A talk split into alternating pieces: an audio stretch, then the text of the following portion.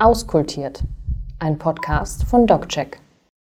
Hallo und herzlich willkommen zum Podcast der DocCheck News Redaktion. Ich bin Mira, ich bin Redakteurin bei den News und ich möchte heute über das Thema Männerquote in der Medizin sprechen.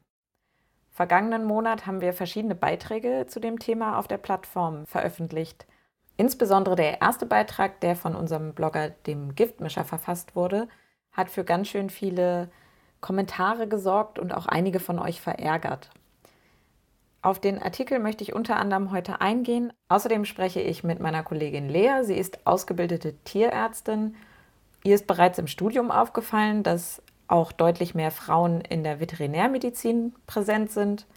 Darüber hat sie einen Artikel geschrieben und sie wird mir heute ihre Erfahrungen schildern. Zwei Drittel der Medizinstudienplätze werden von Frauen belegt und viele von ihnen gehen unterwegs verloren. So steigt der Giftmischer, unser Blogger, in seinen Text ein und er stellt die Frage, ob eine Männerquote die Medizin retten kann. Da fragt man sich vielleicht, warum muss die Medizin gerettet werden und wenn, warum dann mit einer Männerquote? Die Problematik, auf die der Giftmischer eingeht, ist folgende. Zu Beginn des Medizinstudiums überwiegt der Frauenanteil deutlich. Das liegt daran, dass Mädchen die besseren Abiturnoten haben. Aber wenn man sich dann den Frauenanteil unter den Chefärzten anguckt, dann sind es nur noch 10 Prozent. Aufgrund von Familienplanung und Kinderbetreuung scheiden Frauen zumindest zeitweise aus der Patientenbetreuung aus. Und das führt dazu, dass dann auch später die Karrierechancen deutlich schlechter sind. Die CDU-Abgeordnete Claudia Schmidtke, sie ist auch Ärztin, sieht hier eine drohende Versorgungslücke. Und ihr Lösungsvorschlag dafür lautet deshalb, mehr Männer an den Hochschulen zuzulassen. Das ist die besagte Männerquote. Sie ist sehr umstritten und allein ihre Erwähnung hat bei uns wirklich viele Leser verärgert.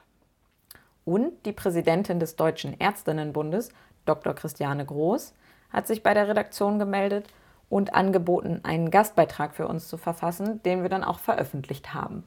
Groß spricht sich deutlich gegen die Männerquote aus und schreibt, viel wichtiger sind Arbeitsbedingungen, die es jungen Ärztinnen ermöglichen, ihren Beruf auszuüben.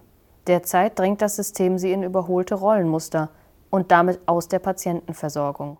Klar ist also, Beruf und Familie müssen besser vereinbar sein und das natürlich nicht nur für die Frauen. Die ungleiche Geschlechterverteilung ist nicht nur in der Humanmedizin ein Thema, sondern auch bei den Veterinärmedizinern. Das kann auch meine Kollegin Lea bestätigen, die jetzt hier bei mir ist. Sie ist Tiermedizinerin. Hi Lea. Hallo. Du hast in Hannover Tiermedizin studiert. Ähm, wie ist das denn da gewesen? Gab es da auch hauptsächlich Frauen im Hörsaal? Ja, auf jeden Fall. Also ähm, das ist mir auch direkt am Anfang aufgefallen.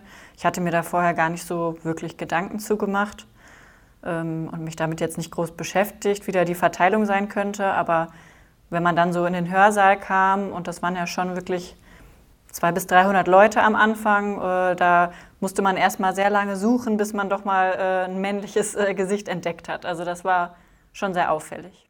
Und hat sich der Eindruck im Berufsleben dann fortgesetzt? Ja, eigentlich schon. Also ähm, in Tierarztpraxen sind schon hauptsächlich Frauen, würde ich sagen. Also sowohl bei den Ärzten als auch so bei den Tierarzthelferinnen sind dann schon meistens Frauen, ähm, obwohl ich dann auch sagen muss, dass tatsächlich mir dann doch aufgefallen ist, wenn dann mal äh, Männer da sind, dass das bei den Tierärzten dann auch oft die Chefs sind tatsächlich. Also mag daran sein, dass die ja dann auch noch aus einer anderen Generation kommen, wo es noch mehr Männer gab.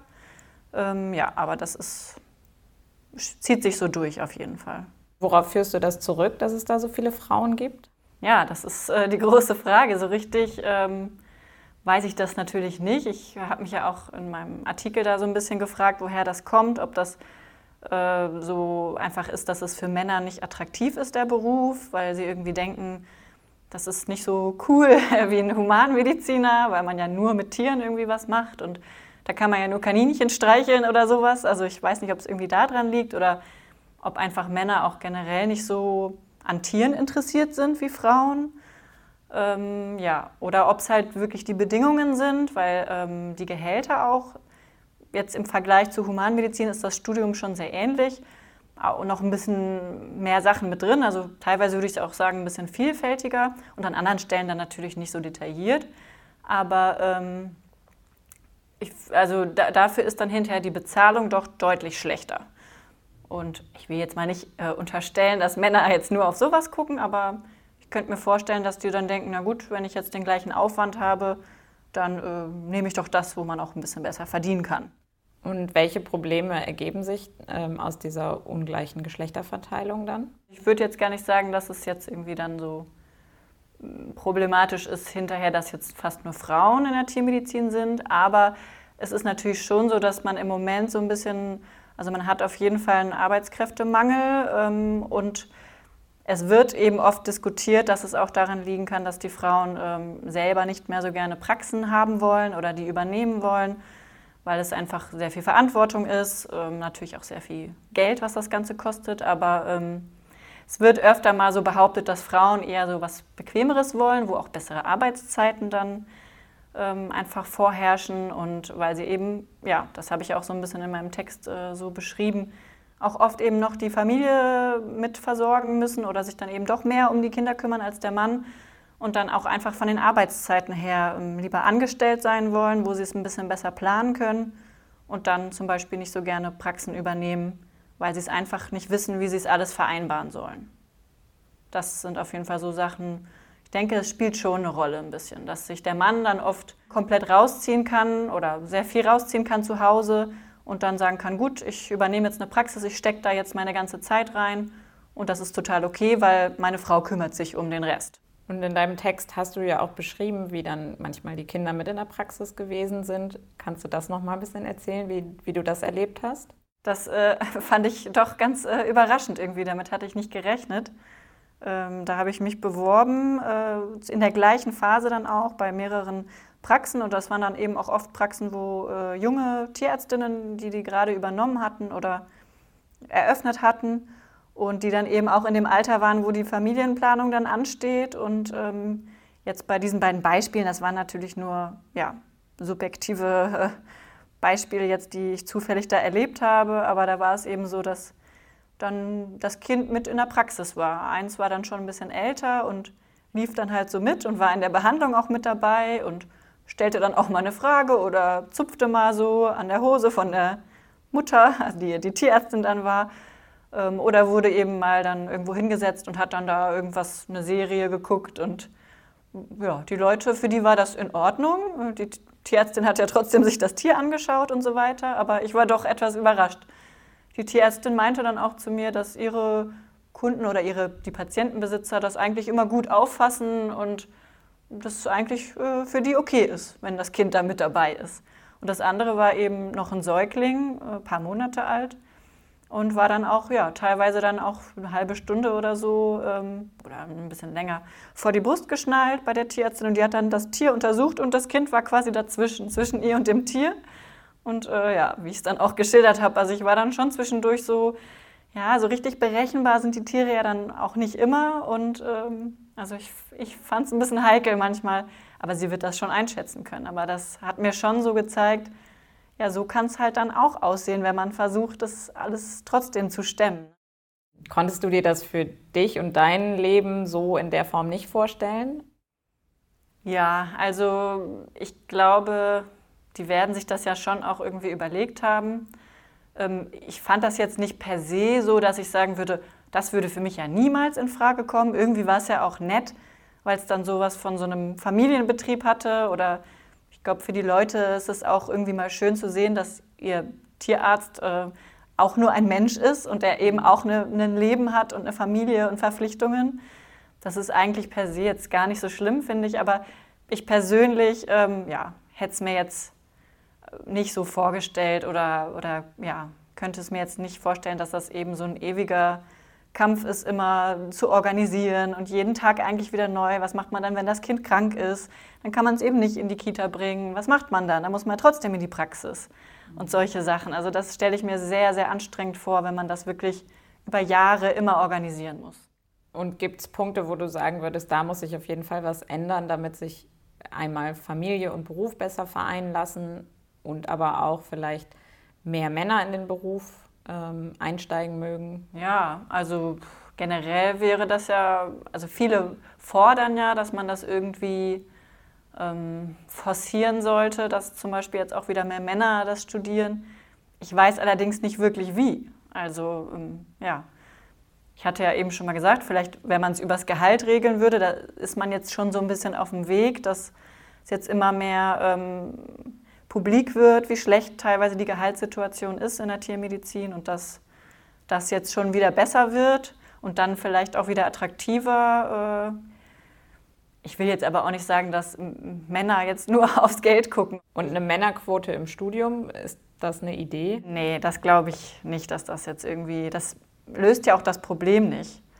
Ähm, viele sagen ja auch, dass es auch bei den ganzen Bewerbern einfach, äh, das ist ja immer, es gibt ja wenige Studienplätze für sehr, sehr viele Bewerber. Und ähm, dass man vielleicht vorher noch ein bisschen besser aussortieren müsste, sage ich mal, oder informieren über die Realität dann hinterher im Beruf, dass dann vielleicht auch viele Bewerber schon wegfallen würden und wieder Platz machen würden für andere, ähm, die eine realistische Vorstellung haben, ähm, dass das vielleicht auch so eine Sache ist, dass man da ein bisschen mehr ja, Öffentlichkeitsarbeit oder wie will man es sagen, ein bisschen vorher besser vorsortiert, dass dann nicht äh, Studienplätze an Leute vergeben werden, die sehr idealisierte Vorstellungen haben von dem Arbeitsalltag dann auch hinterher, dass man das ein bisschen darüber regelt. Ja, und das ist aber im Prinzip ja auch ein gesellschaftliches Problem. Also das ist ja schon so, dass man jetzt vielleicht auch noch mal denken muss, muss man vielleicht einfach diese klassischen Rollenbilder ein bisschen mehr auflösen und äh, kann es nicht auch einfach mal so sein, dass die Frau dann einfach den Job hat, der wichtiger ist, weil sie zum Beispiel eine eigene Praxis hat, wo dann eine ganze Existenz und viele Arbeitsplätze ja auch dran hängen. Und dass äh, die dann, ich meine, gut, sie bekommt das Kind, das ist biologisch nun mal so, aber dass sie, dass dann auch die Männer einfach öfter mal äh, sich auch so sehen, dass sie dann die Rolle übernehmen können, sich um das Kind zu kümmern und dann einfach die Frau da unterstützen und sie dann eben das Geld nach Hause bringt. Das wäre ja auch mal eine Entwicklung, die noch ein bisschen mehr angestoßen werden könnte. Und auch wird, denke ich. Dann danke ich dir für die Schilderung äh, von deinen Erfahrungen und für deine Einschätzung. Ja, sehr gerne. Dass es trotz Widrigkeiten im System auch immer individuelle Lösungen gibt, das zeigt der Gastbeitrag eines Lesers, der sich ebenfalls bei der Redaktion gemeldet hat. Er hat als Arzt gearbeitet und sich bereits vor 40 Jahren für ein Familienmodell entschieden, in dem er in Teilzeit gegangen ist, einen Teil der Kinderbetreuung übernommen hat und seine Frau so das Studium fertig machen konnte. Dafür hat er auf einige Karriereschritte verzichtet und auch mit finanziellen Einschränkungen gelebt, die aber wohl zu verschmerzen gewesen sind, denn er schreibt, ich fahre keinen Porsche oder ein ähnliches Prestigeauto, wie es manche der ehrgeizigeren Kollegen tun. Meine Familie hat ein auskömmliches Leben, nur eben etwas weniger Geld. Gesamtgesellschaftlich haben wir noch einiges an Arbeit vor uns und das gilt auch und vor allem für medizinische Berufe. Aber trotzdem sollte auch heute gelten, was schon vor 40 Jahren für den Arzt aus unserem Beitrag gegolten hat. Wo ein Wille ist, da ist auch ein Weg. Das finde ich ist an dieser Stelle ein guter Abschluss des Themas und des heutigen Podcasts. Natürlich nur für heute. Zu dem Thema gibt es viel, viel mehr zu sagen, noch viele weitere Aspekte zu betrachten. Dazu dann aber nochmal an anderer Stelle mehr. Jetzt erstmal vielen Dank fürs Zuhören. Ich hoffe, es hat euch gefallen und ihr hört auch beim nächsten Mal wieder rein. Bis dahin.